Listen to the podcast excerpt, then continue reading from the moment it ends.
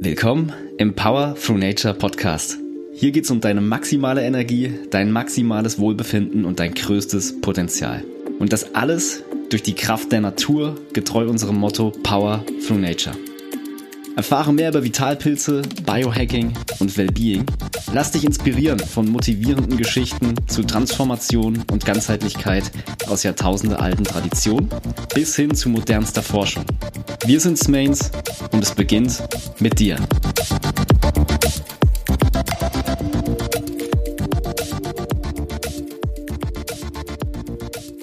Herzlich willkommen zur nächsten Folge. Dieses Mal zu Gast Dorothea Leinung. Sie ist seit vielen, vielen Jahren Ärztin, hat schon über 25.000 Patienten gehabt und ist Expertin für Hashimoto und Autoimmunerkrankungen. Und in diesem Interview wirst du erfahren, welche Rolle der rostige Nagel dabei spielt, nämlich eine der größten Ursachen für Autoimmunerkrankungen und Hashimoto. Sie erzählt auch von ihrer langen Reise, die sie hinter sich hat, von ja der ursprünglichen Medizin bis jetzt hin doch ähm, in recht individuellen Weg. Mega spannende Story die du dir anhören kannst. Viel Spaß dabei. Hallo und herzlich willkommen, Doro. Wir freuen uns sehr. Schön, dass du hier bist. Ja, vielen Dank für die Einladung. Ich freue mich auch total, dass ich hier bin. ja, wir haben ja schon öfter miteinander uns ausgetauscht, kennen uns schon ein bisschen. Ähm, aber deswegen ist es umso spannender, weil ich glaube, heute können wir viel im Hinblick auf Ganzheitlichkeit, Kraft der Natur und so weiter von dir mal aus einer ganz anderen Perspektive kennenlernen. Ich habe mich nämlich auch ein bisschen mit dir beschäftigt, deswegen bist du ja auch Doktor, äh, Dorothea Leinung. Du hast ja eine Story, die so erstmal gar nicht so üblich ist. Du bist Ärztin, also der Medizin, Doktor der Medizin, warst sogar mal irgendwie in der Pharmaindustrie etc. Aber jetzt hast du einen ganz anderen Blick auf die Dinge, den ganzheitlichen, den wir ja auch haben. Aber das könntest du ja mal erklären. Also wo fängt es an? Sag mir mal, du hast Zahn, äh, du hast äh, Medizin studiert und jetzt bist du hier und hast den ganzheitlichen Ansatz. Wie funktioniert das denn? ja, also das war tatsächlich äh, eine etwas längere Reise. Ähm, ich habe in den ersten Jahren ganz klassisch als Schulmedizinerin im Krankenhaus gearbeitet, habe da meine ersten Sporen verdient, ähm, natürlich ganz viel gelernt, wie sich das gehört und habe dann aber gemerkt, oh, äh, dafür bin ich irgendwie nicht Arzt geworden, dass ich hier die Patienten so im Fließbandtempo durchhecheln muss und dass ich irgendwie so gar keine Zeit mehr habe, weder für die Patienten noch für mich, weil das ist ja auch nicht ganz unwichtig, dass man äh, selber irgendwie auch mal ähm, zu irgendwas anderem kommt als nur Bürokratie und Rumgerenne. Und habe dann tatsächlich äh, das, was du gerade angesprochen hast mit der Pharma, ich habe dann überlegt, hm, was kann ich denn außer der Medizin noch machen? Und bin dann in die Forschung gegangen. Das war allerdings dann schon eine fortgeschrittene Forschung, also nichts mit Tierversuchen oder so, das hätte ich irgendwie nie übers Herz gebracht. Aber ähm, das war halt klinische Forschung, habe dann Studien begleitet, da aber auch gesehen, ja, so richtig ist das auch nicht so das, was ich wollte. Und bin dann tatsächlich wieder zurückgekehrt in die Klinik, um dann meinen Facharzt fertig zu machen. Weil das ist wichtig für einen Arzt, dass du irgendwie so einen Abschluss hast, dass du dich irgendwie Fachärztin für XYZ nennen kannst. Und bei mir war es halt der Facharzt für innere Medizin. Den habe ich gemacht und wurde dann auch recht schnell zur Oberärztin unserer Notaufnahme und hab, das habe ich auch mit wahnsinnig viel Freude gemacht. Ähm, habe allerdings gemerkt, dass so meine Philosophie und meine Art, Medizin zu machen, nämlich sich auch mal hier und da Zeit zu nehmen für die Menschen und tatsächlich auch mal so hinter die, hinter den Vorhang zu blicken, hinter den Vorhang der Symptome und der Erkrankung nicht so gut gelitten war seitens der doch eher, soll ich sagen, betriebswirtschaftlich orientierten Geschäftsführung. Und ähm, das artete dann irgendwie im Laufe der Zeit so ein bisschen sehr zu einem Kampf und dann tatsächlich auch ähm, zu der Frage aus, was will ich eigentlich wirklich? Was will ich für mich? Was will ich für meine Patienten? Und das war für mich so ein Scheideweg, der mich ja vor die Wahl gestellt hat. Willst du jetzt deinen eigenen Weg wirklich gehen? Du bist jetzt Fachärztin. Du kannst im Prinzip machen, was du willst. Du brauchst nicht mehr irgendeine Ausbildungsstätte, um dann deine eigene Medizin wirklich machen zu können. Und ich habe mich dann tatsächlich dazu entschieden. War nicht leicht, weil ich habe meinen, ich habe ja meinen Beruf im Krankenhaus auch geliebt. Aber ich habe gesehen, dass so wahnsinnig viel mehr hinter den Erkrankungen steckt, als nur irgendein durcheinander geratenes physiologisches System oder irgendein Hormon, was nicht mehr so richtig funktioniert. Weil jede Erkrankung, jedes Symptom hat auch immer eine tiefere Komponente. Und du kannst im Prinzip, das ist so, musst du dir vorstellen, wenn du dir so einen fetten rostigen Nagel in den Fuß rennst, ja, also du läufst draußen barfuß rum und da ist da so ein fetter rostiger Nagel und der bohrt sich in dein Fleisch und sitzt dann da bis zum Anschlag drin, ja, so richtig fieseste Komponente. Und dann hast du den da drin und denkst, oh, da tut aber weh. Und dann wickelst du da nur so einen Verband rum, schmierst Penaten drauf, Verband rum und das machst du so ein paar Wochen lang. Dann ähm, kann man sich vorstellen, von alleine wird das nicht wieder gut. Das heißt, was du eigentlich wirklich machen musst, ist klar, du ziehst den Nagel raus, reinigst die Wunde und dann verbindest du den ganzen Kram. Ähm, aber das, was ich gerade so äh, etwas plastisch beschrieben habe, ist ja eigentlich das, was in der modernen Medizin passiert. Ja, der rostige Nagel bleibt drin und es wird im Prinzip einfach irgendwas draufgekleistert. Ähm, um das konkret äh, zu untermauern, wenn du zum Beispiel, und das ist ja mein Spezialgebiet dann auch im Verlauf geworden, wenn du ein Hashimoto hast, sprich du hast eine Schilddrüsenunterfunktion, dann ist eigentlich der erste Reflex immer, du kriegst ein L-Tyroxin in die Hand gedrückt. Ja, du kriegst eine Tablette, das ähm, soll dann deinen Hormonhaushalt in Ordnung bringen und äh, tut es auch, nur die ganzen anderen Symptome, die du hast die Müdigkeit, die depressiven Verstimmungen, vielleicht auch die Libido-Störung, ähm, dass die, dass die Kommunikation irgendwie nicht mehr so richtig mit dem Partner funktioniert, diese Brain Fog, ja, so Watte im Kopf, das geht davon trotzdem nicht weg. Und ich habe im Laufe der Zeit herausgefunden und ich habe immerhin, ich habe das mal ausgerechnet, ich habe über 25.000 Patientenkontakte in meinem Leben Was? bislang gehabt. Ähm, ich habe immer wieder festgestellt, wenn du diesen rostigen Nagel nicht ziehst, kannst du so viel Penaten draufschmieren, wie du willst. Es wird einfach letztlich nicht wirklich besser. Und das hat mich dann, lange Rede, kurzer Sinn, dazu geführt, tatsächlich auch eine etwas andere Medizin, nämlich eine ganzheitliche Medizin zu machen, wo man sich tatsächlich auch mal den ganzen Menschen anguckt und auch mal zum Äußersten schreitet und mit den Menschen redet. Und das beinhaltet halt nicht nur, oh, wie hast du geschlafen, wie war der Stuhlgang, sondern äh, wie läuft's denn eigentlich so in der Ehe? Was macht der Job? Ne? Wie kommst du mit deinen Kindern klar? Wie läuft's mit der Schwiegermutter? Und dann kommen dann so Sachen raus, ne? ganz klassischer Fall, Frau, unklare Bauchschmerzen, ist sogar schon aufgemacht worden, hat man reingeguckt, nichts gefunden. Die erzählt mir dann zum allerersten Mal in ihrem Leben, erzählt sie das überhaupt irgendeinem Arzt, ja, ähm, Ihr Mann betrügt sie seit drei Jahren. Sie pflegt die Schwiegermutter, ne? ne, Mutter des Mannes, der sie betrügt. Ähm, die Kinder sind in der Pubertät und treiben sie in den Wahnsinn. Sie ist total alleingelassen mit allem, völlig überfordert. Ja, dass man da Bauchschmerzen kriegt, ist nicht so verwunderlich. Ne? Das ist jetzt ein banales Beispiel, aber ein Beispiel wirklich aus dem Leben.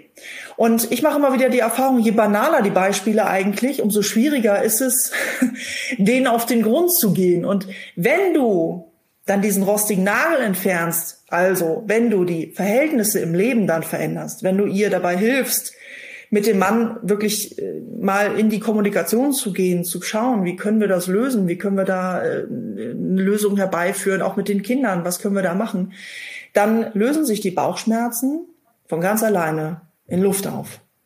Und das passiert regelmäßig, wenn man sich um die wirklichen Ursachen kümmert. Und deswegen habe ich zum Beispiel auch ähm, dann auch eine Ausbildung gemacht in Hypnosetherapie, weil du da natürlich total krass ins Unterbewusstsein kannst. Ja. Also so, wenn ich wenn ich das vorher gewusst hätte, ich hätte das direkt am Anfang meiner medizinischen Laufbahn schon gemacht, weil du kannst da so so tief tauchen. Das ist unfassbar, was da geht. Ich habe da schon Sachen erlebt, da, da könnten wir alleine drei Podcast-Folgen mitfüllen. Das ist so mega krass und das ist so toll, weil du kannst wirklich auf die Autobahn, ja, auf die Autobahn der Heilung quasi, weil du da die richtig tief sitzenden, krassen Wurzeln reißen kannst, ja, auch die tief sitzenden, krassen, rostigen Nägel, die kannst du in manchmal nur einer Sitzung, ziehst du die raus und danach gehen die Leute raus und denken so, oh, was war eigentlich nochmal mein Problem gewesen? Mir geht's so gut jetzt. Ja, und das ist für mich halt Ganzheitlichkeit, sich das alles anzugucken. Und dann eben das klar auch noch zu begleiten mit Medikamenten, aber wenn es geht, natürlich Phytotherapeutika, ja, Pflanzensachen, Vitalpilze, sowas, das ist super gut, weil die nämlich auch ganzheitlich wirken. Du findest da draußen keine Heilpflanze, die nur eine Funktion hat. Never ever. Die haben immer einen ganzen Strauß an tollen Wirkstoffen und ähm, genau, und so äh, ist eigentlich mein Weg. Du wolltest es wahrscheinlich jetzt in 30 Sekunden. Nein, sehr cool.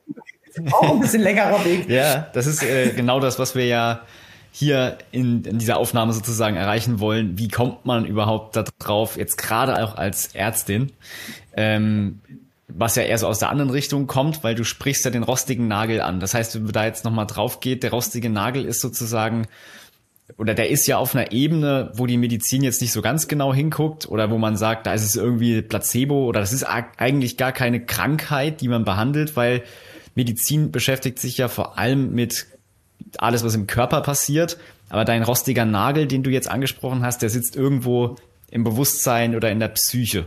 Stimmt das? Zum Beispiel, aber auch durchaus in deinem Lebensumfeld. Also ganzheitlich bedeutet ja immer, dass du dir wirklich alles anschaust. Das, was ich mal gerne mache in meinen Mentorings, dass ich meinen Mentees so ein, äh, so, so ein Sheet gebe, das die ganzen Lebensbereiche abdeckt. Und da sollen Sie sich selber mal einschätzen. Wie happy bin ich eigentlich in den einzelnen Lebensbereichen? Und wie wichtig sind mir diese Lebensbereiche? Also diese zwei Komponenten sollen Sie da immer beurteilen. Und es ist total krass. Man macht sich ja da keine Gedanken normalerweise drüber. Ja, du überlegst dir jetzt nicht, ja, wie happy, wie happy bin ich jetzt in meiner Lebensumgebung, Wohnumgebung zum Beispiel? Bin ich da wirklich super happy mit? Also, wenn es passt, okay. Aber wie happy bist du wirklich? Wie happy bist du mit deiner Wohnung? Geht da noch was? Würdest du lieber ein bisschen mehr im Grün wohnen? Wärst du lieber ein bisschen ruhiger? Oder, ja, also diese ganzen Sachen, du prüfst wirklich Bereich für Bereich, mal klopfst du alles ab und ordnest es ein. Und das ist für mich ganzheitlich. Und der rostige Nagel ist letztlich eine, eine Zusammenschau all dieser Komponenten, weil es ist ja alles wichtig. Es, es sind deine Finanzen wichtig, ist deine Partnerschaft wichtig. Hast du überhaupt eine Partnerschaft? Hättest du gerne eine? Oder bist du eigentlich, wärst du lieber alleine? Ja, sowas gibt's ja auch. Ja, ähm, dann, wie happy bist du mit den Kindern? Wie happy bist du mit dem Job, mit den Arbeitskollegen, mit der Familie etc. pp. Und das wirklich alles mal so abzuklopfen und zu gucken, wie super läuft es in den Bereichen und wenn es irgendwo noch nicht so super läuft, was kann ich denn tun, damit es geil läuft? Weil letztlich, das wollen wir doch. Wir wollen doch eigentlich, dass es in allen Bereichen geil läuft, oder? Ja. Ich meine, wer, wer wird schon freiwillig sagen, ach naja, Finanzen, mir egal, auch wenn ich nichts verdiene, so scheiße der Hund drauf, ne? Nee, wir wollen in jedem Bereich, wollen wir es geil haben. Nur machen wir uns manchmal oder sogar sehr häufig gar nicht so viele Gedanken darüber, weil wir einfach vom Alltag so zerfressen sind. Ja, ich meine, wir stehen morgens auf, dann rennen wir zur Arbeit, dann arbeiten wir da die ganze Zeit, dann rennen wir wieder nach Hause, dann machen wir Haushalt, Kinder, tralala, hopsasa, dann fahren wir irgendwann tot aufs Sofa, gucken dann noch zwei Stunden Netflix und dann geht's ab ins Bett. Ja, da hast du ja gar keine Zeit zum Reflektieren mehr. Und du bist eigentlich auch ganz froh, weil wenn du reflektierst, musst du dich natürlich damit auch auseinandersetzen. Und so passiert es dann, dass sich schleichend Erkrankungen entwickeln. Und Hashimoto ist halt so ein Klassiker, ne? entwickelt sich auch schleichend. Du merkst gar nicht, du weißt gar nicht, wo es, wo es herkommt. Keiner macht sich so richtig Gedanken darum. Und deswegen werden auch die eigentlichen Ursachen, der rostige Nagel, nicht entfernt. Und das ist im Übrigen nicht nur mit Hashimoto, sondern eigentlich mit jeder Erkrankung, die du dir einfangen kannst. Und äh, deswegen ist das immer so spannend für mich in den, in den Mentorings zu sehen, ähm, diese Aha-Momente, dieses Ah, das hätte ich ja vorher gar nicht so eingeschätzt, dass es in diesem Lebensbereich so mies bei mir läuft. Mensch, Mensch, Mensch, da sollte ich vielleicht mal was tun. Ja. Und das, das sind halt immer so diese schönen Aha-Momente, die für mich halt auch immer ganz toll sind, weil das ist immer so ein, so ein Aufleuchten dann plötzlich so, ah. Ja. Also insofern, das ist Ganzheitlichkeit. Ja, das ist auf jeden Fall sehr cool, dass du auch beide Perspektiven dann hast. Ich meine, es gibt viele ganzheitliche Therapeuten, die jetzt aber nicht unbedingt komplett Medizin etc. Ähm, dann studiert haben. Das heißt, du hast ja die, das volle Spektrum sozusagen, was du abrufen kannst. Aber wo ist jetzt sozusagen der Moment gewesen? Also du warst im, in der Notaufnahme Oberärztin und dann hast du irgendwann gesagt, nee, geht nicht mehr, tschüss, ich mache jetzt meine eigene Praxis. Oder was war der Schlüsselmoment und was war der Übergang zu dem, was du jetzt tust? Der Schlüsselmoment war tatsächlich ähm, mein eigener Körper. Okay. Weil äh, das, was ich gerade so ein bisschen äh, beschrieben habe, dieses morgens aufstehen, zur Arbeit rennen, abends wieder nach Hause, das war mein Leben. Und äh, das war durchaus sehr krass, weil ich hatte zwei kleine Kinder, hatte aber einen Vollzeitjob, hatte eben sehr viel Verantwortung, hatte natürlich auch viele Dienste. Und Dienste soll man sich mal nicht so vorstellen, dass man irgendwie ganz normal zur Arbeit geht und dann macht man so ein bisschen Bereitschaft und pennt die Nacht über, sondern Dienste bedeuten durchaus, du arbeitest halt ganz normal deinen Tag ab und dann Schlag 16 Uhr bist du in der Bereitschaft, aber das war bei uns halt Anwesenheitsbereitschaft. Das heißt, du bleibst bis zum nächsten Morgen und es ist auch vorgekommen, dass du dein Bett in dieser Nacht nicht mehr gesehen hast. Das heißt, du hast dann 22 bis 24 Stunden, manchmal auch 28 bis 30 Stunden durchgearbeitet. Das kann man sich nicht vorstellen, wenn man das nicht erlebt hat. Muss, muss man sich auch gar keine Mühe geben, sich das vorstellen zu wollen. Ich mache deswegen auch niemandem einen Vorwurf, wenn er sagt, irgendwie, ah, echt war das so schlimm. Ja, es ist schon schlimm, wenn du Notaufnahme, Intensivstation und dann noch mehrere periphere Stationen mit, ich glaube, ich hatte manchmal auch vier Pieper an meinem Kittel. Ich wusste gar nicht, wo ich die alle unterbringen sollte. Und irgendein Viech piept immer, ja. Oder es kommt ein Notfall von draußen rein oder ein Schockraum. Also es ist schon herausfordernd. Und ich habe in der Zeit so ziemlich das ungesündeste Leben geführt, was man nur leben konnte. Ich habe wenig geschlafen, ich habe sehr viel geraucht, holla die Waldfee. Ähm, ich habe kaum was gegessen, ähm, bin kommt ja auch nicht aufs Klo. Das heißt also so sämtliche Körperfunktionen waren ausgeknipst. Und äh, durch diese Raucherei und natürlich auch wurde auch gebechert ordentlich, ne? Also das deswegen, dass viele Ärzte abhängig süchtig sind, das wundert mich überhaupt gar nicht, weil du rutschst da so rein, hast du gar keine, hast du, viele haben da gar keine Chance, die denken gar nicht drüber nach, das passiert einfach. Und mein Lebensstil war nicht nur sehr ungesund, sondern auch sehr unglücklich, weil ähm, die Arbeit, wie ich gerade schon sagte, ich konnte nicht die Arbeit machen, die ich machen wollte oder so, wie ich sie machen wollte. Und das alles zusammen hat dann bei mir zum Beispiel dafür, dazu geführt, dass ich, ich habe Herzrhythmusstörungen gekriegt, habe richtige Aussetzer gekriegt. Und es macht einem schon Angst, wenn das Herz auf einmal nicht mehr schlägt. Ja. Ne, und du sitzt dann da und nicht so, kommt dann noch mal, pumpt das doch. Das ist, erzähle ich jetzt so witzig, aber wenn du da sitzt nach so einem Dienst und das Herz hat totale Ausraster, totale Stolperer und Pausen, dass du echt denkst so, oh, mach das noch mal weiter heute oder die wird ja auch ganz anders dann. Ja. Ne? Also gut, ich muss da nicht ins Detail gehen. Ähm, und ich hatte so viele körperliche Symptome. Ja, ich hatte Schwindelattacken, die haben mich durchs MRT geschoben, nichts gefunden. Ähm, ich hatte Angstzustände, ich hatte auch depressive Episoden, Schlafstörungen, also das volle Programm. Ne? Und ich habe das überhaupt nicht, obwohl man Ärztin ist, ne, das, das checkst du ja nicht, wenn du drin steckst. Das ist es ja. Man denkt ja so, wieso, ist doch klar. Nee, wie ein Scheiß ist das. Weißt du, du weißt gar nichts, wenn du mittendrin steckst. Das ist überhaupt nicht klar. Und irgendwann, ich weiß gar nicht mehr, ich glaube, das war nach einem Dienst. Das war auch ein 24-Stunden-Dienst mal wieder, auch, glaube ich, nicht gepennt und auch sehr herausfordernd. Ich weiß auch nicht, wir hatten, glaube ich, auch eine Reanimation gehabt in der Nacht, also so eine Wiederbelebung. Ich weiß nicht mehr, ob die erfolgreich war. Auf jeden Fall war ich nach diesem Dienst wirklich am Ende. Und ich saß dann in der Notaufnahme weil ich noch nicht nach Hause fahren konnte. Ähm, ein paar Monate vorher war übrigens eine Nachtschwester verunglückt, tödlich, auch nach dem Nachtdienst, nur das mal am Rande. Ähm, saß ich dann in der Notaufnahme und hatte wieder diese, diese Aussetzer, diese Herzaussetzer. Und das war so ein Moment, wo ich gedacht habe, Moment mal. Also sag mal, was, was, was, was machst du hier eigentlich? Und da bin ich irgendwie aufgewacht. Also da habe ich irgendwie gemerkt, so das, was ich hier mache, so wie ich es mache, damit werde ich niemandem mehr gerecht. Weder meiner Familie, die mich noch kaum, kaum mehr sieht, noch mir selbst, noch dem Patienten, noch meinen Kollegen. Und das hat bei mir einiges in Gang gesetzt und hat letztlich, ist letztlich darin gemündet, dass ich gekündigt habe und mich aus diesem klassischen Betrieb verabschiedet habe. Schweren Herzens, weil ich, ich habe das ja geliebt. Ja, wenn die wären die Bedingungen anders, würde ich auch jederzeit wahrscheinlich zurückkehren, wenn man mir die freie Hand ließe, so arbeiten zu können, wie ich es jetzt tue. Ähm, aber das war für mich der Schlüsselmoment, der mich aufgeweckt hat. Und danach ging es dann bergauf. Ich habe aufgehört zu rauchen. Ich habe ähm, meinen ganzen Lebensstil umgestellt. Ich habe meine Ernährung umgestellt. Ich habe alles umgestellt. Ich habe alles komplett komplett verändert. Und ja, dadurch hat sich mein Leben halt auch um 180 Grad gedreht. Also das, äh, genau. Das war damals so der Schlüsselmoment. Krasse Geschichte auf jeden Fall. Ähm, dann hast du ja, das ist fast schon, ich weiß nicht, ob du den Film kennst, äh, hat das Parallelen zu Doctor Strange. Kennst du den Film? Ja. Ja, natürlich anders, aber ich denke, dass das immer so ein, ja, wie so ein Archetypus aufgreift, der gestresste Arzt, äh, der völlig die Kontrolle sozusagen verliert. Was macht er eigentlich? Und dann aber dadurch, wie du ja jetzt, äh, so eine Art Superpower entdeckt, die Ganzheitlichkeit und die dann halt nutzen lernt. Deswegen hat's ja insgesamt ähm, ja was sehr Gutes gehabt, weil du jetzt natürlich ein ganz anderes Verständnis hast, Menschen ganz anders helfen kannst dadurch, weil du beide Seiten der Medaillen kennst. Und das ist schon stark. Was würdest du sagen?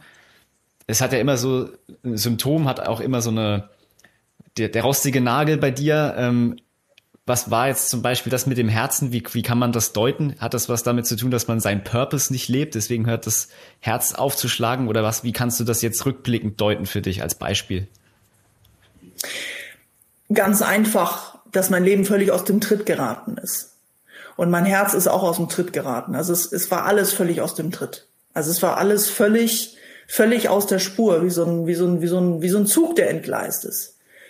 Und dass das Herz äh, dann halt auch seine, seine Stolperer, Stolperer kriegt und nicht mehr richtig funktioniert und der Blutdruck halt auch, ähm, das ganz, ganz verständlich. Ja. Also deswegen würde ich am ehesten sagen, mein ganzes Leben war aus dem Tritt.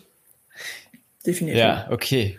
Aber dann, ja, wie gesagt, cooler Zugang dann dazu, dass du jetzt eben Menschen ganz anders helfen kannst, diese Sachen anders deutest mit den Kenntnissen, die, die du zusätzlich hast. Was würdest du sagen, wenn man jetzt mal so Beispiele nimmt, Ganzheitlichkeit ist immer so ein Begriff, der wird immer so umhergeschmissen. Ähm, niemand weiß so richtig, was es bedeutet. Für dich bedeutet es jetzt wahrscheinlich, dass wir nicht nur auf körperlicher Ebene gucken, sondern eben auch auf den anderen Ebenen. Und auch nochmal so ein Beispiel, also das Herz war jetzt zum Beispiel Rhythmus etc., Leben aus dem Tritt. Du hast eben den Blutdruck angesprochen. Und wir bekommen auch ständig Nachrichten, was kann man tun bei X, was kann man tun bei Y. Und wir sagen eigentlich immer schon im Voraus, Supplements, auch unsere Vitalpilze etc. sind vielleicht, wenn es hochkommt, 20 Prozent der Gleichung, wenn man also am Ende eigentlich noch was obendrauf machen will.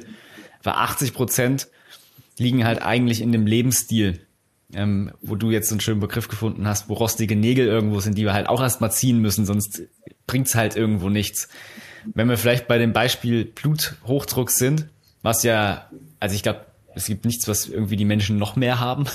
Ähm, was ist da, wie könnte man das ganzheitlich deuten? Vielleicht hast du da auch eine, eine Story, die du sehr, sehr häufig bei deinen ähm, Klienten oder so weiter siehst, was hat das mit dem Bluthochdruck auf sich? Ja, wenn du dir die Symptome anguckst, ähm, dann ist es eigentlich immer am einfachsten, wenn man sie symbolisch sieht. Mhm. Also wenn du, wenn du die Symptome, äh, wenn du die einzelnen Symptome tatsächlich wie ein, wie ein Bild betrachtest. Das ist auch die Psychosomatik ja zum Beispiel. Die übersetzt ja Krankheiten in Bilder. Und beim Bluthochdruck ist es so, da hast du einfach wirklich zu viel Druck auf dem Kessel.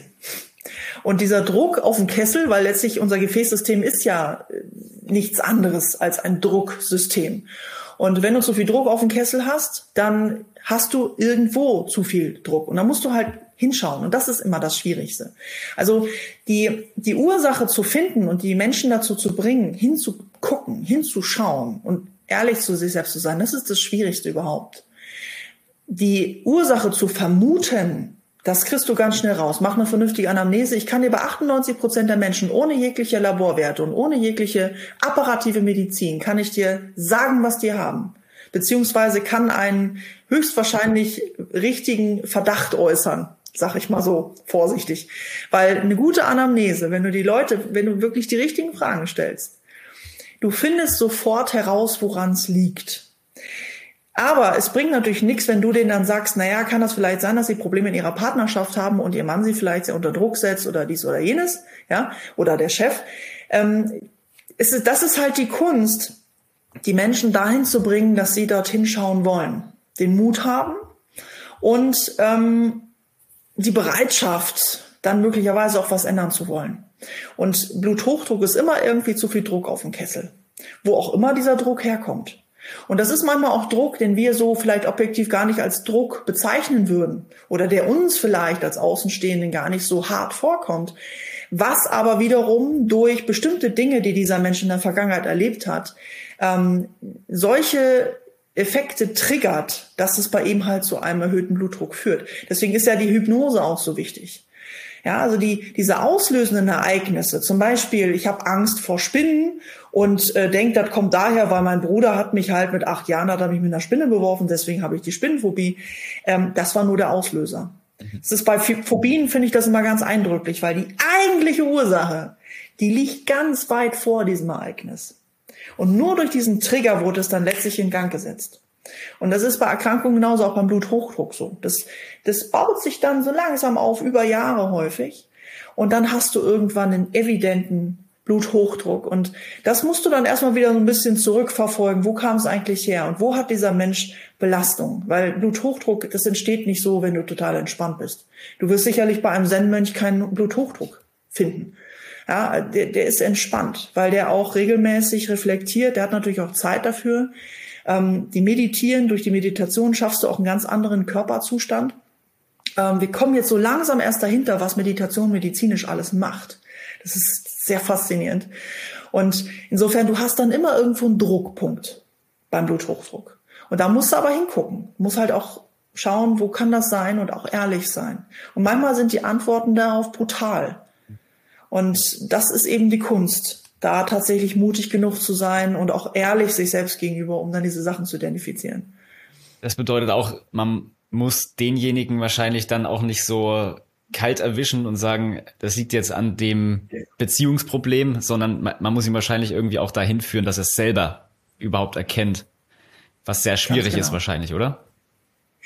Ja, klar, dafür brauchst du Erfahrung. Ne? Und ist natürlich auch wichtig, mit den Menschen schon so ein bisschen gearbeitet zu haben, damit du auch weißt, okay, so und so tickt dieser Mensch. Manche brauchen ja die Keule, ja, ja. manche brauchen wirklich so ins kalte Wasser rein. Ähm, aber bei anderen musst du halt behutsamer umgehen mhm. oder vorgehen. Und natürlich ist es am besten, wenn der Mensch selber darauf kommt. Das ist immer am allerbesten. Ja. Wenn du ihm irgendwas vorsetzt, das ist meistens nicht so von Erfolg gekrönt. Das heißt, dann ist es aber auch nicht so gut, oder weiß nicht, wie würdest du es beurteilen? Nehmen wir mal jetzt Bluthochdruck, irgendeine Ursache, die man klären müsste, aber jetzt bekommen alle über 60 dann automatisch, keine Ahnung, diese Beta-Blocker oder sonstige Geschichten, die ja nur das Symptom lindern. Also das ist ja das, was du meintest, wir haben den rostigen Nagel, wir machen oben zu, aber der rostige Nagel ist ja noch da. Sollte man jetzt trotzdem Medikamente dazu nehmen oder ist das in dem Fall gar nicht so zu empfehlen? Doch, auf jeden Fall. Und das ist auch etwas, äh, was viele ganzheitliche Therapeuten und Mediziner ja auch verneinen manchmal, dass, es dass wir die Medikamente ja zu unserem Vorteil nutzen können. Medikamente sind eine Komponente, weil sie beruhigen das System. Ich habe zum Beispiel beim Hashimoto viele, die auf mich zukommen und sagen, hm, ich möchte gerne ohne Hormone auskommen. Wie mache ich das denn? Dann sage ich immer, ja, wie sind deine Werte? Oh, die Werte sind so und so. Ich würde dir schon empfehlen, dass du Hormone zuführst, damit einfach das System sich beruhigt, weil dir fehlen die Hormone und du kannst sie nicht selber bilden. Und sei doch froh, dass wir die Chance haben, sie von außen zuführen zu können. Ähm, das ging vor 150 bis 200 Jahren, ging das noch nicht. Ja, also dass wir das, dass das synthetisiert wurde, das ist, glaube ich, erst so in den 1920er Jahren kam das so richtig auf, dass wir das wirklich sicher synthetisieren konnten. Davor sind die Leute einfach gestorben. Ja, und ja, war halt so, ne? Und wir haben die Möglichkeit, und auch beim Bluthochdruck. Ähm, Bluthochdruck ist eine gefährliche Krankheit, weil die tötet stumm. Das tut nicht weh. Du hast keine Warnschüsse, sondern du hast dann einfach irgendwann eine geplatzte Ader im Kopf und dann hast du eine Hirnblutung oder einen Schlaganfall oder einen Herzinfarkt oder deine Niere versagt, weil da irgendwas mit den Gefäßen ist. Insofern, ähm, Bluthochdruck ist eine beschissene Krankheit, weil du merkst sie nicht. Und natürlich sollte sie gesenkt werden, definitiv. Aber das ist halt auch nur ein Gleis. Nur, wie wir alle wissen, ein Zug fährt nicht nur auf einem Gleis, der fährt immer auf, der fährt immer doppelgleisig, ne? Der braucht immer beide Seiten. Und das brauchst du halt in der Medizin auch. Und die, den Druck zu senken, das ist eine super Sache, sofern das auf den Patienten ein, eine abgestimmte Medikation ist. Und der Beta-Blocker wird sehr, sehr häufig und sehr, sehr gern verschrieben, ist aber nicht die Lösung für alles, sondern wird von vielen sogar sehr schlecht vertragen und dass man da guckt, was brauchst du eigentlich wirklich, welches Medikament brauchst du, welche Kombination brauchst du, welche Dosierung brauchst du. Und es ist zum Beispiel so, und das ist auch eine bittere Wahrheit, ähm, die meisten Medikamente sind in der Vergangenheit an männlichen Probanden getestet worden. Das heißt also, wir haben keinen blassen Schimmer, was das mit dem weiblichen Körper macht. Ja, bei so alten Medikamenten haben wir inzwischen auch bei weiblichen Probanden einigermaßen Daten, aber bei den meisten Medikamenten hast du eher männliche Daten. Der männliche Körper ist aber anders als der weibliche. Und da geht's dann schon los. Ja, deswegen, ähm, wenn du mit Medikamenten behandelst, ist das eine super Sache, sofern du da individuell behandelst. Und du kannst nicht jedem eine Biso 2,5 Milligramm reinballern und sagen, ja, da wird schon passen. Ja, und dann machst du das mit dem Öhmchen genauso wie mit so einem Arnold Schwarzenegger-Typ. Das kann nicht funktionieren. Ja, das ist ja logisch. Dafür muss man kein Mediziner sein.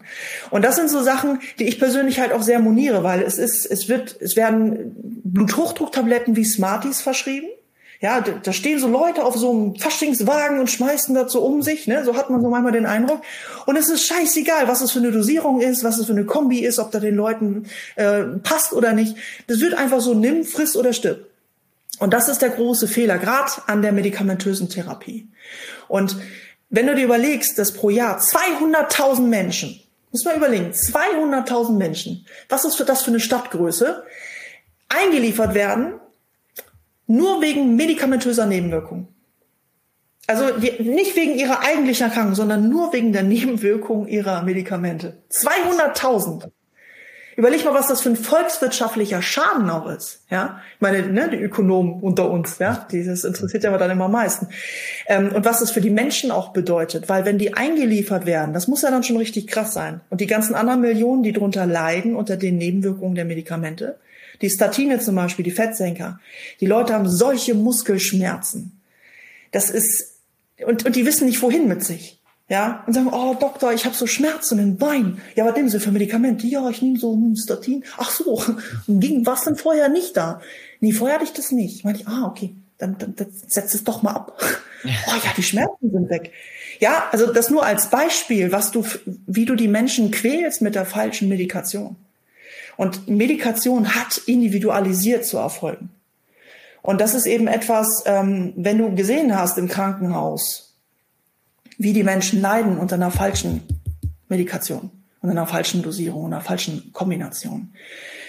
Und die liegen dann da hilflos und zum Teil am Weinen, weil die nicht mehr wissen, was sie machen sollen. Suizidal zum Teil. Die denken an Selbstmord, weil sie das nicht mehr aushalten. Das sind eindrückliche Ereignisse.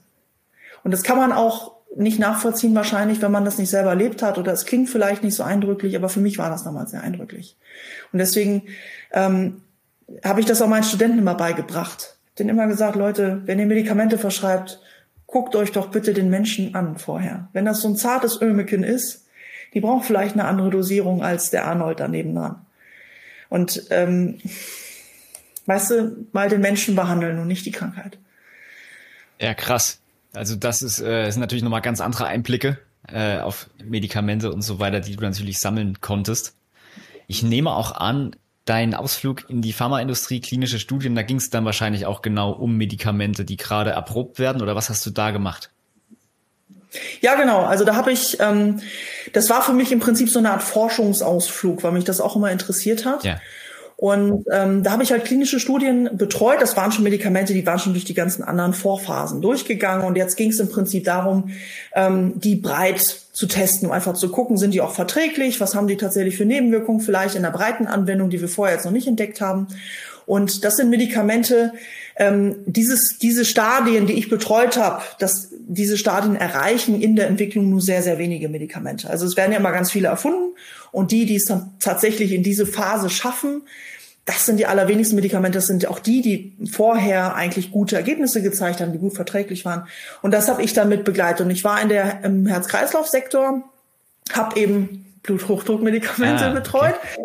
und auch Gerinnungshemmer. Mhm. Und es war eine sehr, sehr interessante, eindrückliche Zeit, eine sehr lehrreiche Zeit. Ich habe da auch sehr spannende und auch sehr augenöffnende Einblicke erhalten.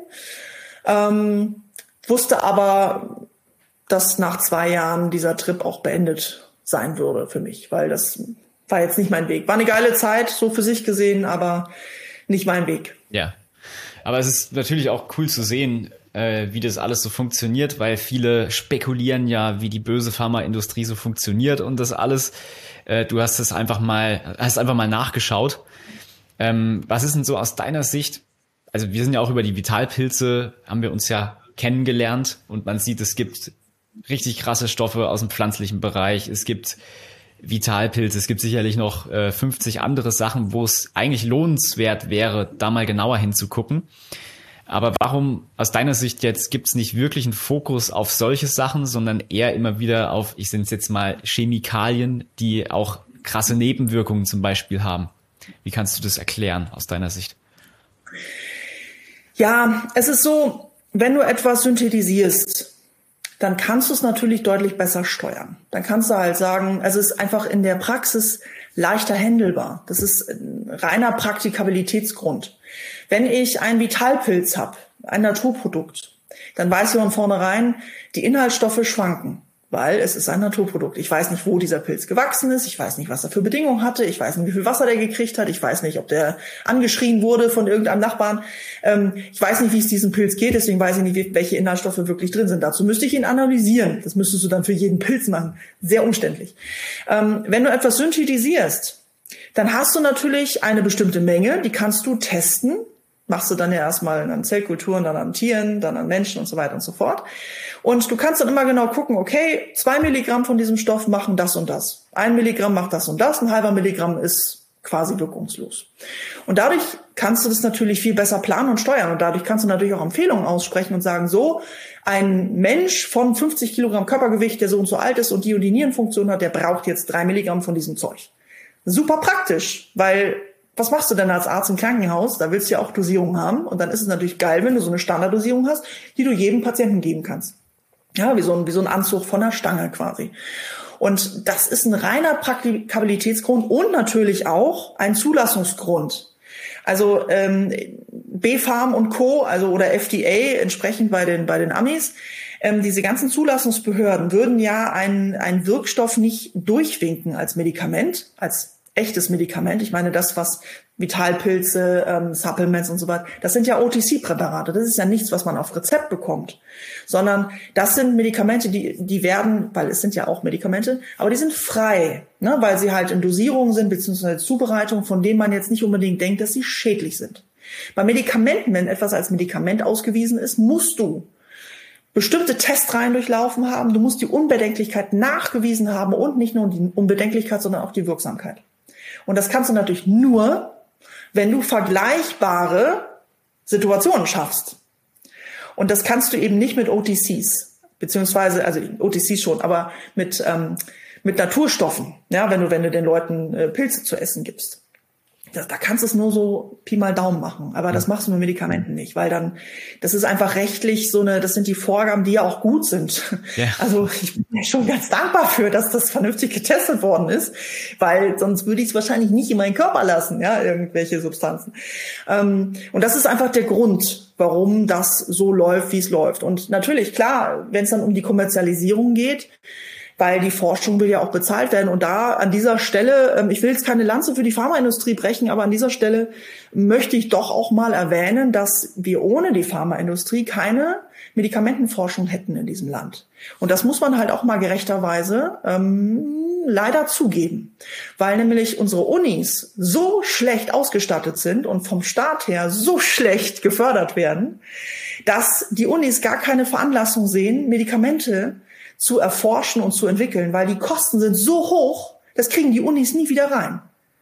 Ja, und das ist, das ist halt etwas, ähm, man mag von der Pharmaindustrie halten, was man will. Ich will das jetzt auch gar nicht thematisieren.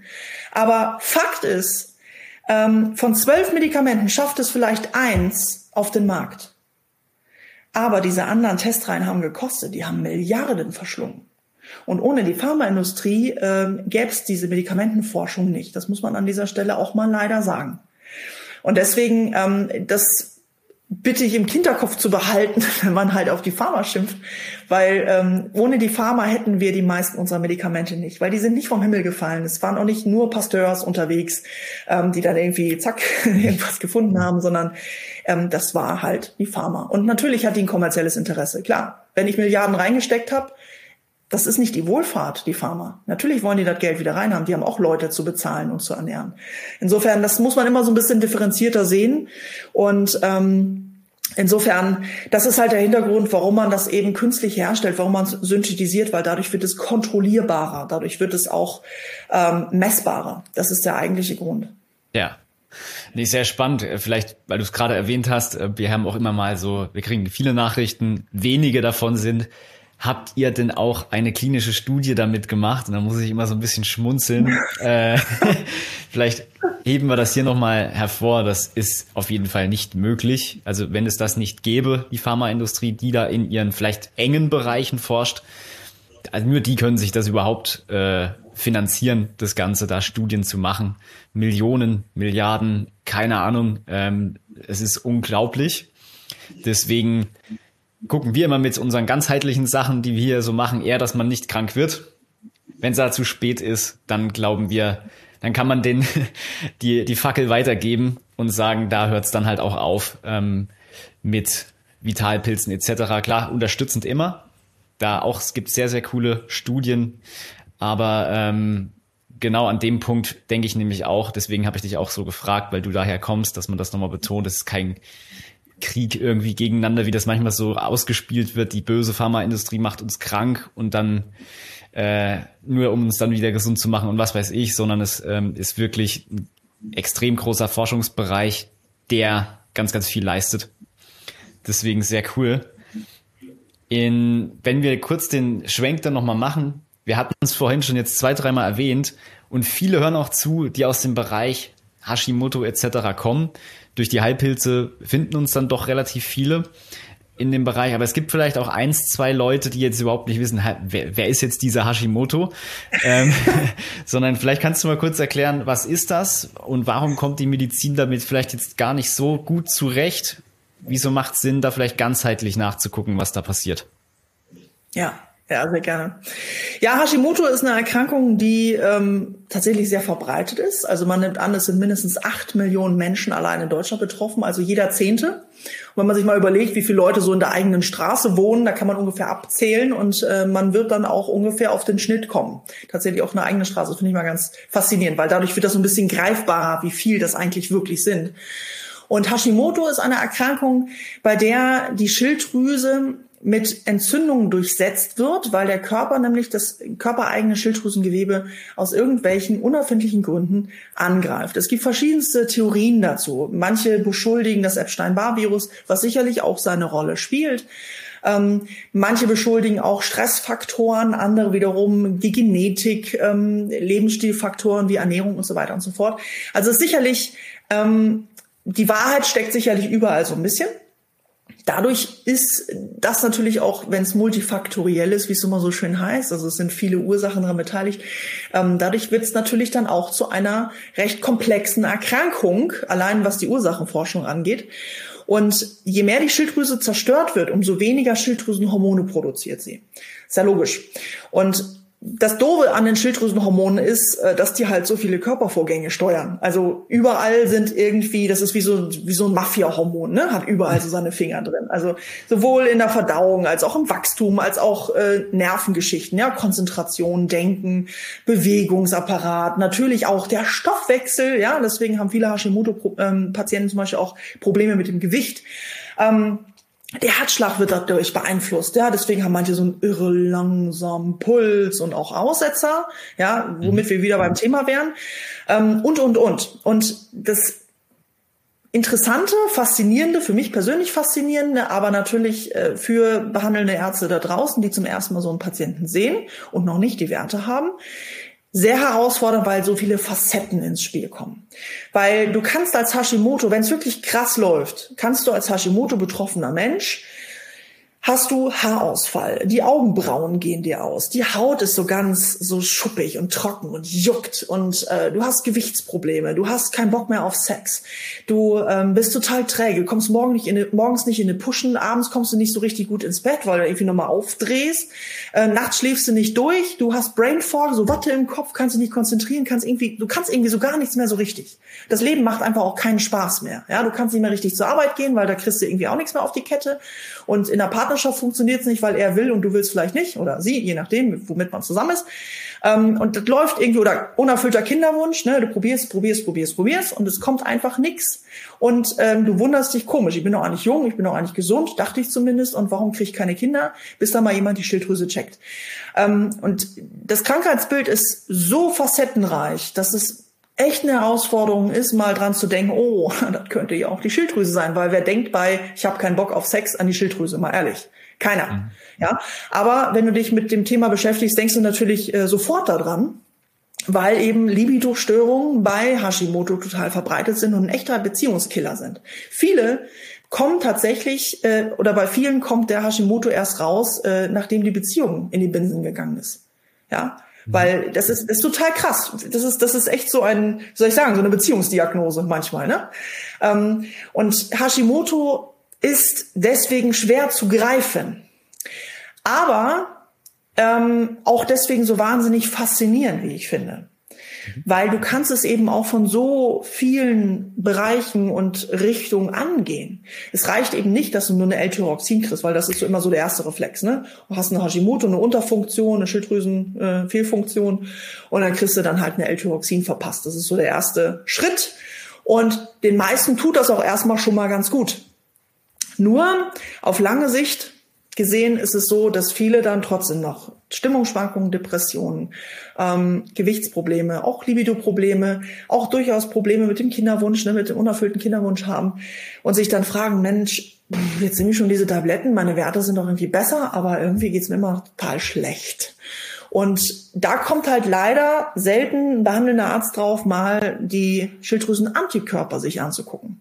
Weil die sind abseits von den Schilddrüsenhormonen ein ganz, ganz wichtiger Indikator dafür, wie es den Menschen eigentlich wirklich geht. Weil wenn du Antikörper hast wie Sau, ja, so 5000er Bereich oder so, und deine Schilddrüsenparameter sind aber eigentlich in Ordnung, dann würde ich mal was ändern.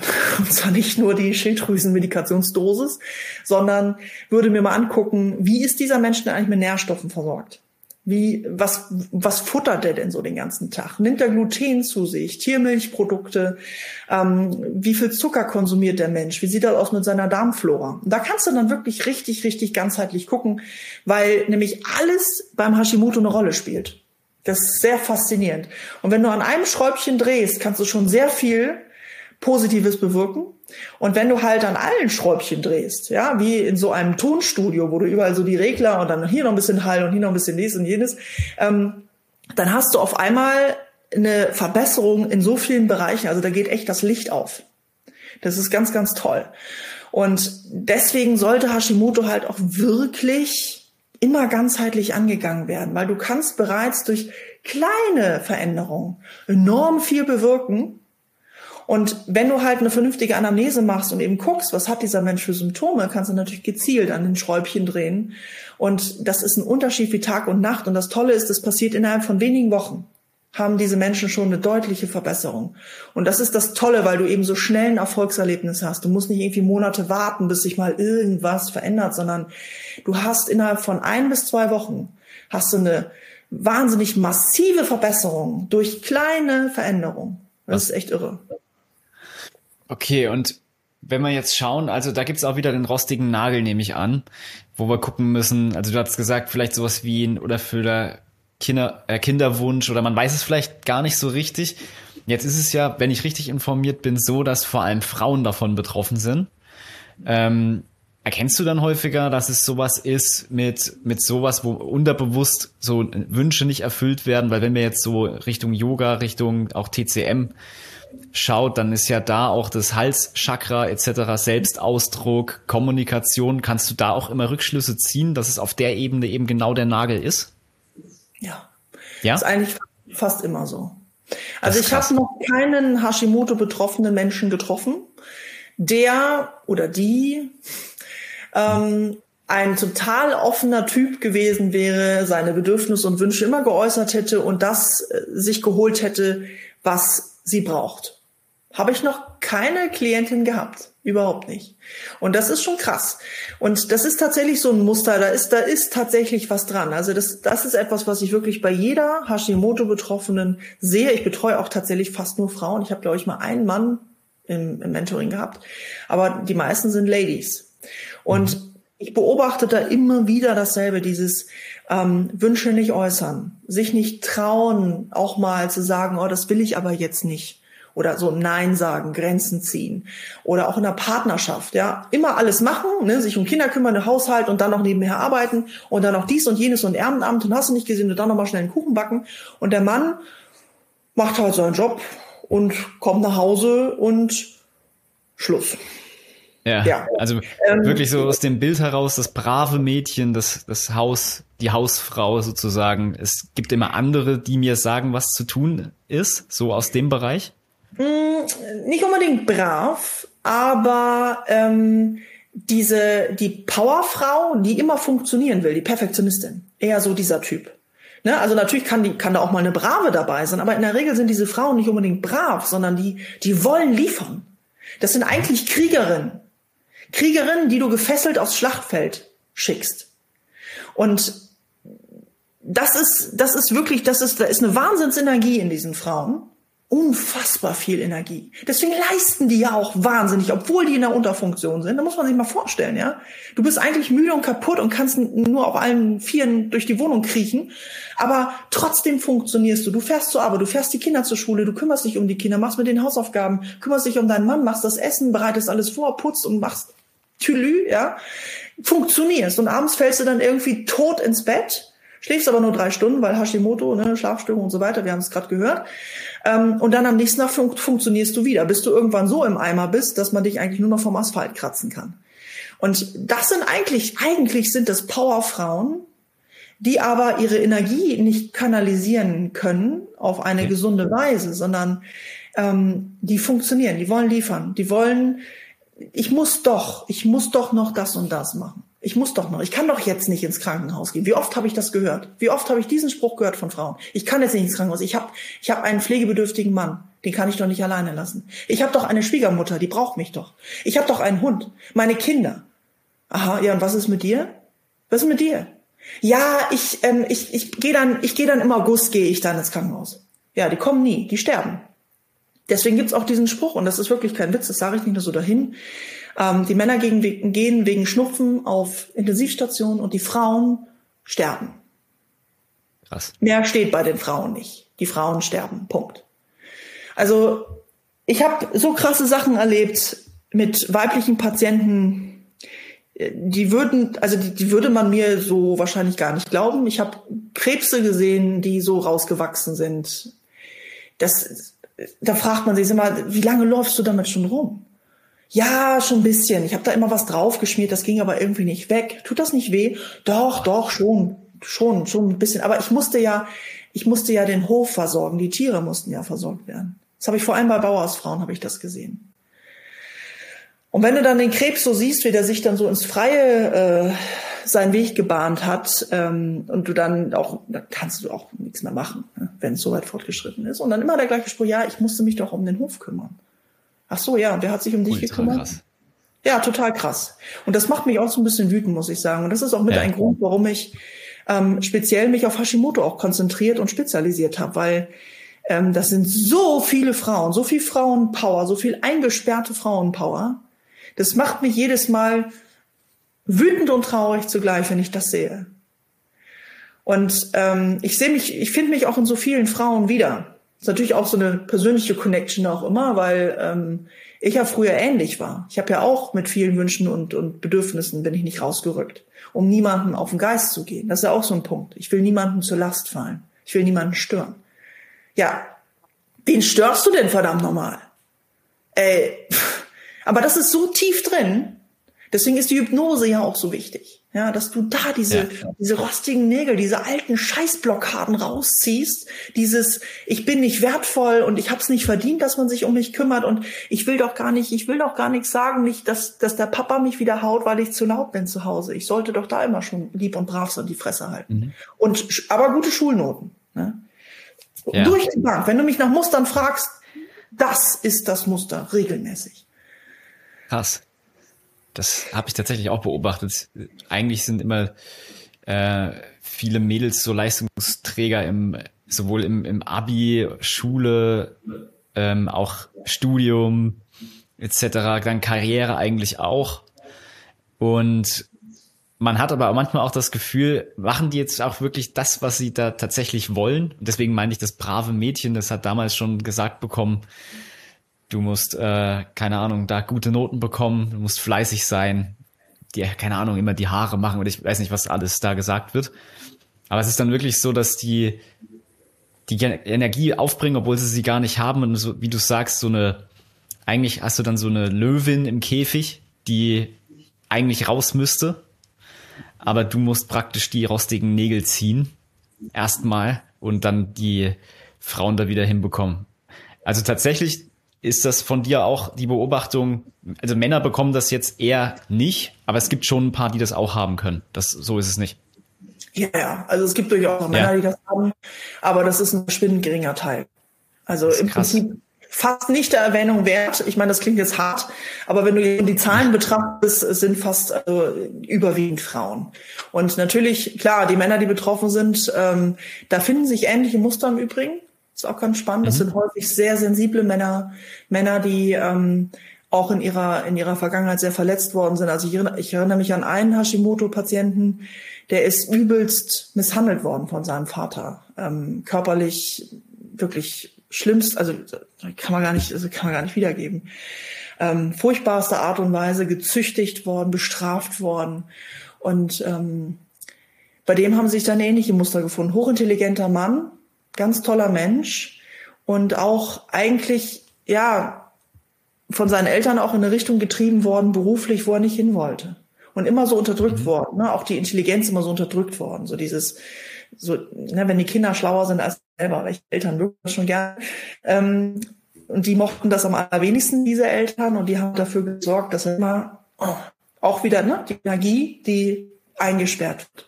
Er ist dann aber letztlich dann doch Gott sei Dank irgendwann seinen eigenen Weg gegangen. Ähm, ging für ihn aber nur, dass er, indem er halt alle Verbindungen abgebrochen hat zu seiner Familie und auch überhaupt zu allen, die ihn kannten. Also er hat auch das Land dann verlassen. Er ist dann auch nie wieder zurückgekommen. Und das war, das war sehr eindrücklich damals. Also auch bei Männern gibt es das durchaus. Aber es ist tatsächlich eher, Männer sind eher in der Minderheit, was Hashimoto angeht. Ja, also unglaublich eindrückliche Geschichten, die du da auch hast, dass er auch unendlich viele ähm, Menschen schon betreut in dem Bereich. Vielleicht für alle, weil wir haben ja auch viele in der Community, die das Problem haben. Wir bekommen teilweise Fragen, welchen Vitalpilz kann ich bei Hashimoto nehmen oder äh, ich kann nicht schlafen. Dann reden wir, wir haben ja auch diese Workshops zum Beispiel, ja, was, was nimmst du vielleicht irgendwas? Ja, L-Tyroxin und ich habe Hashimoto und ich mache das, das, das und das und unser Schlaftee äh, soll das jetzt innerhalb von zwei Tagen richten. Deswegen für alle, die hier ähm, Hashimoto betroffen sind, die äh, Doro vielleicht noch nicht kennen, sie hat eine äh, sehr ja, lebendige Community von Betroffenen, die sich auch untereinander aus austauschen können. Ich glaube, das ist auch ein ganz wichtiger Part, weil viele wissen ja nicht, dass sie es haben. Dann Diagnosen werden, glaube ich, auch sehr, sehr schwierig gestellt. Das ist ja auch ein ganz großes Problem, was uns dann immer mitgeteilt wird, wo man nur sagen, also so viele sagen uns, dass Ärzte sagen, nee, da ist nichts oder dann gibt's einfach nur die Medikamente, wie du schon beschrieben hast. Vielleicht kannst du mal kurz erzählen, ähm, was du da aufgebaut hast und was das den Menschen bringt in der Community. Ja, also das, was ich mache, ist zum einen, dass ich über Hashimoto informiere. Also insbesondere auf Instagram, auf Facebook habe ich äh, Gruppen aufgemacht, äh, wo sich eben Betroffene, wie du gerade schon selber gesagt hast, austauschen können, wo ich auch immer mal wieder so ein bisschen Input gebe, wo man mich auch fragen kann, speziell was jetzt zum Beispiel eigene Laborwert oder so angeht. Ähm, und das ist, das ist das eine, das ich mache, auch über meinen Podcast, wo ich auch verschiedenste Themenbereiche von Hashimoto anspreche und behandle. Und dann habe ich halt noch mein Mentoring, wo ich die Menschen eben ganzheitlich begleite. Das ähm, entweder im 1 zu 1 Mentoring. Ich habe auch so Kurzmentorings, wo man mich einfach so eine halbe Stunde buchen kann. Und dann besprechen wir zum Beispiel Ernährungsplan oder auch ähm, Laborwerte oder überhaupt, wie die Ernährung insgesamt ausschaut, ja, so eine Bestandsaufnahme und wie ich da dann im weiteren Verlauf vorgehen würde. Und dann mache ich halt auch noch das Hashimoto-Programm. Das ist so ein mehrmonatiges Programm, läuft online und da gibt's ganz, ganz viele Videos. Da gibt's ein über 250 Seiten starkes Workbook, wo extrem viel drin ist. Also ganz viele, ja, ganz viele, ganz viele Coaching-Impulse. Ähm, Dann zum Beispiel auch dieses, äh, dieses, diese, diese Übersicht, von der ich vorhin gesprochen habe, ne, diese Einschätzung der eigenen Lebensbereiche, wie happy du da bist, wie wichtig du die findest. Und eben auch ganz viele Denkanstöße, dass man auch mal ja, so Impulse bekommt und sich anschaut, wie läuft's eigentlich in meinem Leben? Bin ich eigentlich wirklich glücklich? Wo hakt es? Wo könnte ich meine Energie vielleicht noch mehr reinsetzen? Wo entfalte ich mich vielleicht noch zu wenig? Und wo liegt vielleicht auch tatsächlich mein Lebenssinn? Ja, dass man so ein bisschen sich auch überlegt, hm, wo möchte ich eigentlich wirklich hin? Und natürlich gibt es da auch ganz viele Rezepte. Und dadurch, dass es eben ganzheitlich ist, gucken wir uns eben auch verschiedene Aspekte an. Also den Darm natürlich als ganz zentrales Organ, dann die Nebennieren, die Leber, dann natürlich auch Mindset. Das ist natürlich auch ganz, ganz wichtig. Ja, was habe ich für Blockaden? Was habe ich für Glaubenssätze? Was hält mich noch zurück? um meinen Weg in die Remission zu beschreiten. Dann sind auch ganz viele Trancen natürlich dabei, also so Hypnosen, Tiefentransformationstechniken, um eben auch äh, selber Dinge aufzulösen. Und auch ein ganz, ganz, ganz, ganz wichtiger Part natürlich auch die Supplements. Ja, was brauche ich an Nährstoffen, an Mikronährstoffen? Da sind die Vitalpilze selbstverständlich auch mit dabei, weil Vitalpilze sind speziell als Adaptogene, also sprich als Stoffe, die dich resistenter werden lassen gegen Stress und gegen die äußeren Erfordernisse. Die sind extrem wichtig, zum Beispiel für deine Nebennieren. Ja, weil viele Hashimoto-Betroffene haben eine Schwächung ihrer Nebennieren-Hypophysenachse ähm, ich will jetzt nicht zu sehr ins Detail gehen, das wird sonst zu kompliziert und zu lang. Aber letztlich geht's halt um diesen großen, dieses große Thema Stress. Und Vitalpilze sind halt deswegen so geil, weil die so ähm, so einen bunten Strauß an Möglichkeiten bieten. Und das ist ja das, was ich vorhin auch meinte. Wenn du Naturstoffe verwendest, äh, die Natur ist nicht blöd, die Natur ist unglaublich schlau. Die schmeißt nicht immer, schmeißt nicht nur einen Wirkstoff in irgendeine Pflanze, sondern gleich einen ganzen Strauß, weil die wirken zusammen. Die bilden Synergien. Und deswegen sind Vitalpilze ja auch so, ja, so Multitalente. Und gerade der Cordyceps, das ist ja mein Lieblingspilz bei Hashimoto. Ähm, ich habe darüber auch schon mal eine Podcast-Folge gemacht, weil Cordyceps, also diese Triterpene, die in den Vitalpilzen sind, die haben einfach so geniale Eigenschaften. Die sind entzündungshemmend. Die reduzieren den Stress, die sind auch sogar schmerzlindernd. Die machen wacher, fokussierter, konzentriert. Und das sind ja genauso diese, diese Stellschrauben, die du ja beim Hashimoto willst. Du möchtest ja wacher, fokussierte, konzentrierte sein. Du möchtest, du hast als Hashimoto-Patient übrigens auch Schmerzen. Ne? Das am Rande, das wird doch häufig nicht erwähnt, haben aber viele. Und da wirken Vitalpilze halt extrem gut. Und ähm, ihr habt ja in euren Produkten auch so tolle Kombinationen, die, ähm, also die empfehle ich meiner Community auch immer, weil Erstens schmeckt es geil, ja, weil Vitalpilze ist ja immer noch so ein bisschen so, oh, sind das Magic Mushrooms? Habe ich davon, kriege ich davon Halluzinationen? Kann man die überhaupt, schmecken die pilzig? Ähm, kann ich alles ja. verstehen, ja, aber ähm, ist immer ganz lustig, was da für Reaktionen kommen. Aber tatsächlich Vitalpilze, gerade in euren Zubereitungen, ich finde es einfach ultra lecker. Und ähm, ihr habt da wirklich, ihr habt es tatsächlich hingekriegt, da eine tolle, leckere Mischung hinzukriegen, die auch noch einen medizinischen Effekt hat. Und das ist ganz, ganz toll, weil man nimmt ja nur die Sachen ein, die man auch mag, die auch geschmacklich gut sind. Und insofern sind Adaptogene, speziell Vitalpilze bei Hashimoto, eine super Sache, gerade bei den Autoimmunerkrankungen, weil die eben äh, die Inflammation senken, also den Entzündungslevel runterschrauben und dich einfach auch, ja, die, die wirken halt auch, die relaxend ja auf dich. Also das ist das ist halt wirklich eine ganz tolle Sache und ähm, deswegen Supplements bilden natürlich da auch ein ganz ganz eine ganz wichtige Säule, weil ähm, es ist tatsächlich so, dass wir immer mehr Supplements zuführen müssen, weil nämlich unsere normalen Ackerböden immer mehr und mehr verarmen. Allein was das Selen angeht. Selen ist so ein Stoff, den brauchst du bei Hashimoto. Also da gibt's überhaupt, da kommst du nicht drum rum. Die allermeisten Menschen sind mit Selen unterversorgt. Das liegt einfach daran, weil es auf der Welt nur noch wenige Fleckchen Erde gibt, wo die Böden so selenhaltig sind, dass es reicht. Und in Deutschland haben wir, ich weiß nicht, da gibt es glaube ich so ein kleines Fleckchen im Saarland noch und dann glaube ich in Europa noch in England irgendwo. Aber wenn du dir das anguckst auf der Karte, wenn du das rot einfärbst, da sind ganz wenige rote Tupfer.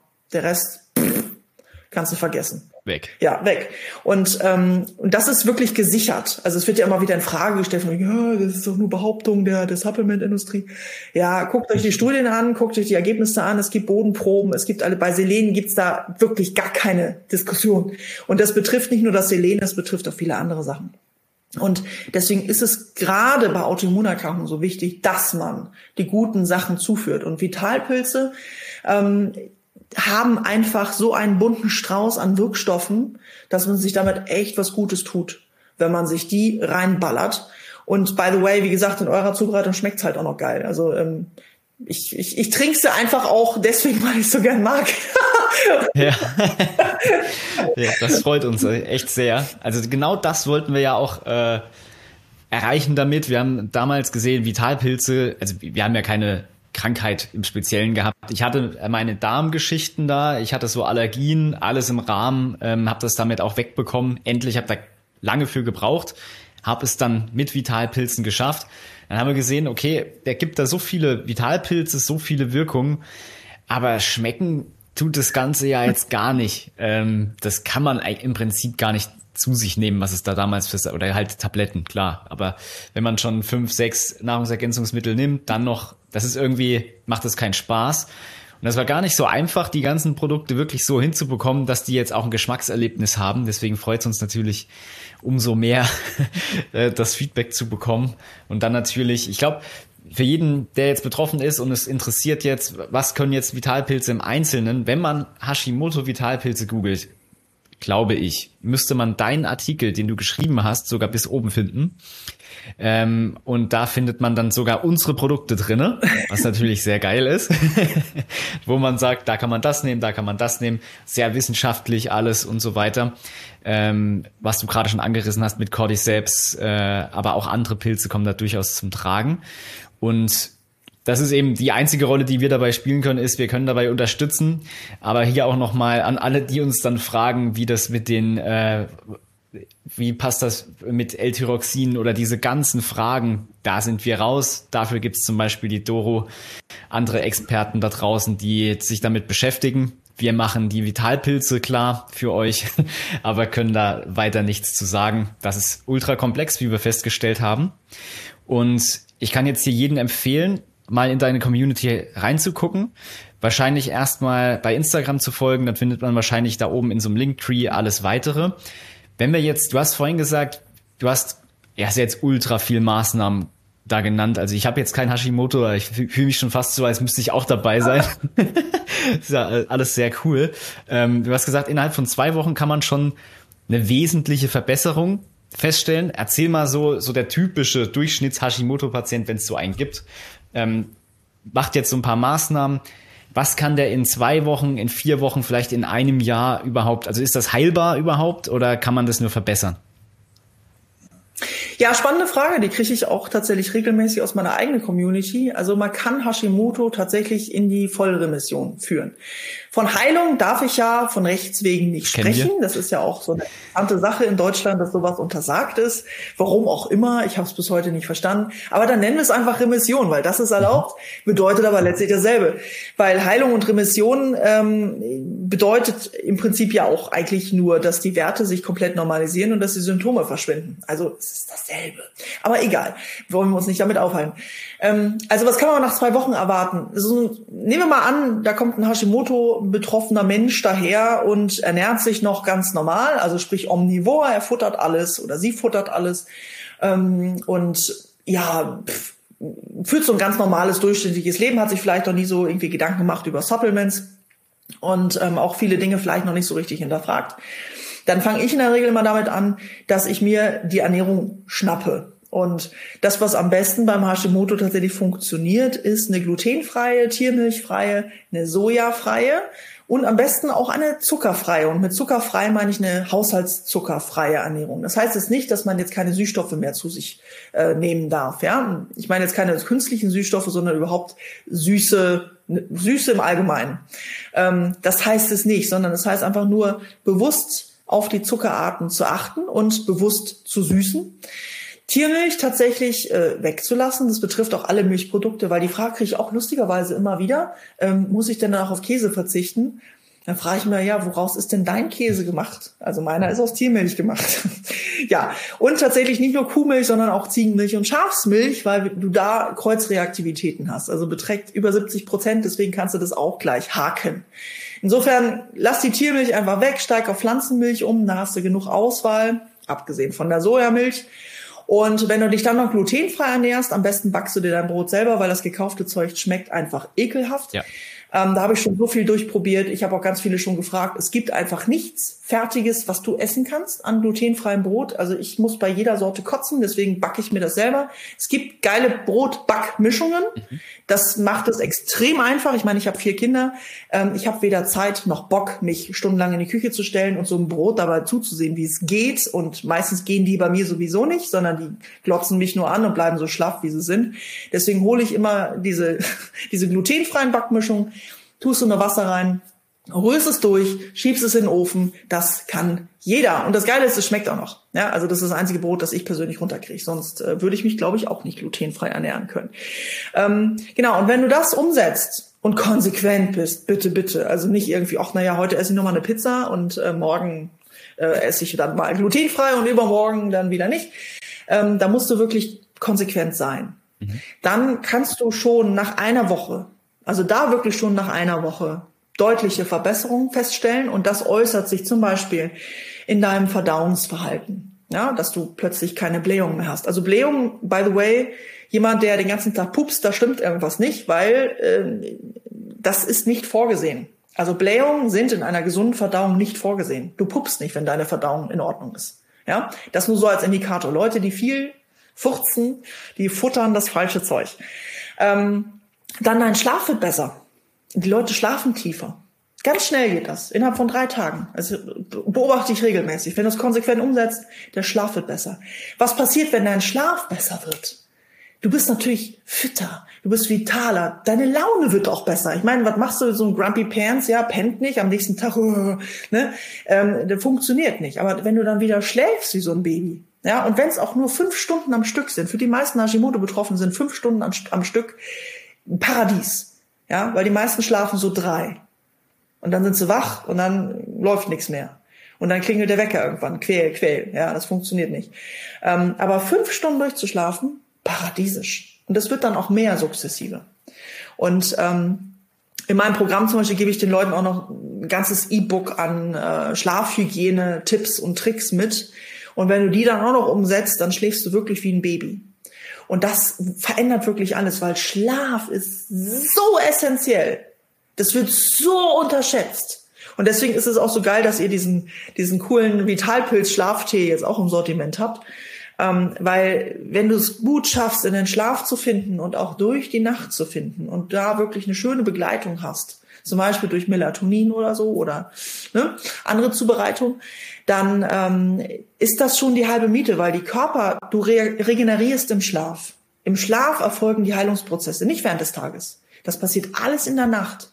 Und wenn du einen beschissenen Schlaf hast, ja, wie willst du denn da repariert werden? Ja, funktioniert nicht. Ja, da, da ist die Werkstatt zu weil die ganzen Mechaniker besoffen in der Ecke liegen. Also das funktioniert nicht. Deswegen du brauchst einen guten, tiefen, erholsamen Schlaf. Und das erreichst du eben alleine schon durch diese einfachen Ernährungsumstellungsmaßnahmen. Und das ist ja nur wirklich easy. Das kann jeder. Und wir haben inzwischen ist es so paradiesisch geworden. Vor 20 Jahren, wenn du da jemanden gefragt hättest mit Zöliakie, wie schaffst du das, dich glutenfrei zu ernähren, der hätte dir erstmal sein Leid geklagt, wie schwierig das ist, an die Sachen zu kommen und wie teuer die sind. Mhm. Wir leben heutzutage in so einem Paradies. Ja, und ähm, wirklich immer daran denken, wie es früher war, wie es heute ist. Also heute gibt es eigentlich keine Ausrede mehr. Man kann sich so ernähren. Aber tatsächlich aufs Fleisch muss man nicht verzichten. Also die Veganer unter euch, ähm, ich muss da euch leider ein bisschen enttäuschen, äh, die Veganer haben nicht unbedingt die besten Ergebnisse beim Hashimoto-Outcome, sondern es sind diejenigen, die sich auch durchaus ab und zu noch fleischhaltig ernähren. Fleisch spielt eine wichtige Rolle bei der Remission. Mhm. Das nur am Rande.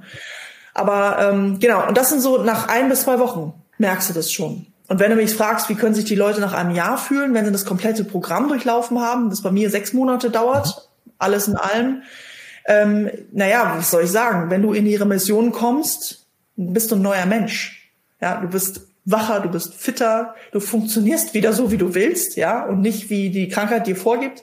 Ähm, deine Partnerschaft läuft besser. Vielleicht hast du dann überhaupt erst eine Partnerschaft, weil du vorher nicht genießbar warst, ja, weil ich meine, dazu muss man ja aufgelegt sein. Wenn man, wenn man traurig ist, wenn man niedergeschlagen ist und man keine Kraft hat, wer hat dann schon Bock, sich um eine Partnerschaft zu kümmern? Mhm. Niemand.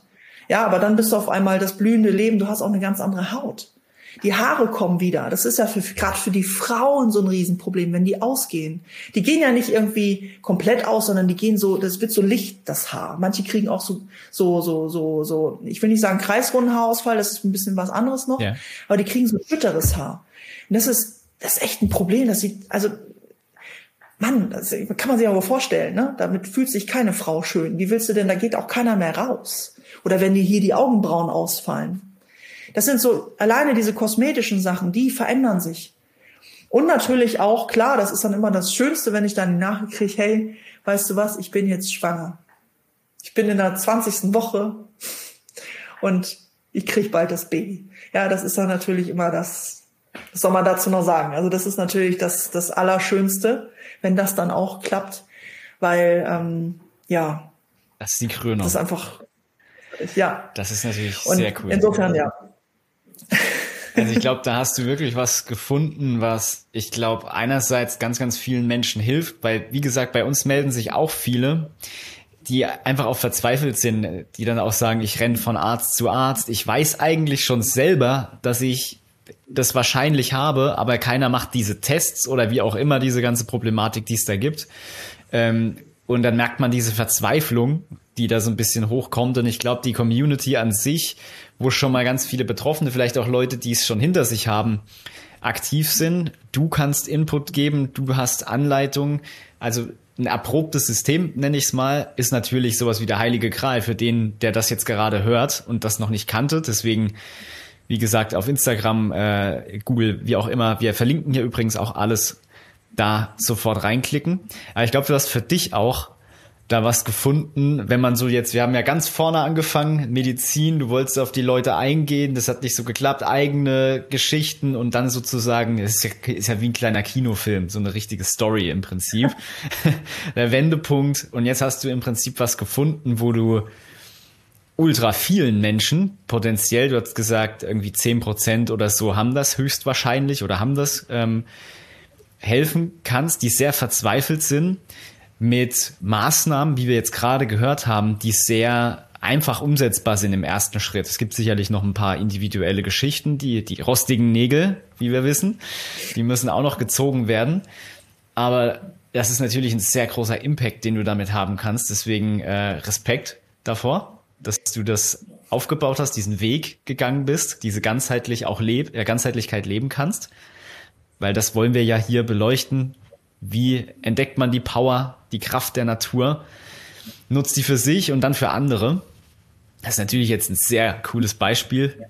Wir haben eine richtige Achterbahnfahrt, glaube ich, mit dir jetzt äh, durchlebt, deine Story, ähm, die du da, oder die Geschichten, die du da alle erzählen konntest, die sehr krass sind. Du hast wahrscheinlich noch mehrere von den ganzen äh, Kunden, die du da hattest.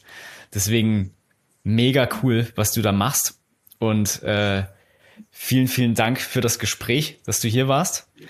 Ich würde sagen, wenn du jetzt noch irgendwas hast, was du mitgeben willst, wir haben schon gesagt, Community gibt's, ähm, hau raus. Und ansonsten würde ich sagen, war das Gespräch mega cool mit dir. Vielen Dank. Ja, du, ich danke dir. Vielen Dank für die Einladung. Vielen Dank für das schöne Gespräch, deine Fragen. Und ich freue mich natürlich, ähm, ja, wenn ich meinen Beitrag leisten konnte und immer noch leisten kann, weil ähm, ja, es, wenn man Medizin etwas anders macht, ein bisschen ganzheitlicher betrachtet, ähm, dann kann man auch wirklich nachhaltig was bewegen. Und ich finde es immer besonders schön, wenn die Lichter wieder angehen in den Menschen. Und das ist das, was für mich immer so der größte ja die größte Belohnung ist, wenn Menschen zu mir kommen, die vorher so ein, so ein gedimmtes Licht hatten und dann durch das Mentoring, durch die Programme dann plötzlich ihr Licht wieder so zum Strahlen bringen. Also das ist wirklich etwas, das ist wirklich wie wenn, wie wenn eine Lampe angeht. Und das ist einfach wirklich geil. Deswegen kann ich dann nur jeden ermutigen, ihren, seinen Weg zu gehen und auch das für sich zu fordern, was euch zusteht, weil es ist euer Körper. Holt euch das, was ihr braucht und äußert eure Bedürfnisse. Geht mutig euren Weg, weil dann könnt ihr auch mit Hashimoto in die Remission kommen. Unglaublich gut. Vielen Dank, Doro. Ciao. Ciao. Vielen, vielen Dank für das Hören oder Sehen des Powerful Nature Podcasts. Das freut uns wirklich sehr. Deswegen möchten wir dir was schenken. Wir haben dir hier unten in den Show Notes ein kostenloses E-Book verlinkt. Und zwar kannst du dort alles darüber lesen, was die vier größten Vitalpilze der Welt alles so können, ähm, wo die herkommen und ein bisschen was auch zu unserer Story. Also unten klicken und dann ein kostenloses E-Book abstauben. Wir freuen uns natürlich riesig über jede Form von Bewertung, Kommentar, Like, Abo oder wie auch immer man das nennt. All das kannst du bitte da tun, wo du das entweder hörst oder auf YouTube, wo du es siehst. Da kannst du nämlich auch kommentieren. Also schreib uns einen lieben Kommentar, wie du die Episode gefunden hast oder wenn du neue Anregungen hast. Vielen, vielen Dank und bis zum nächsten Mal. Ciao.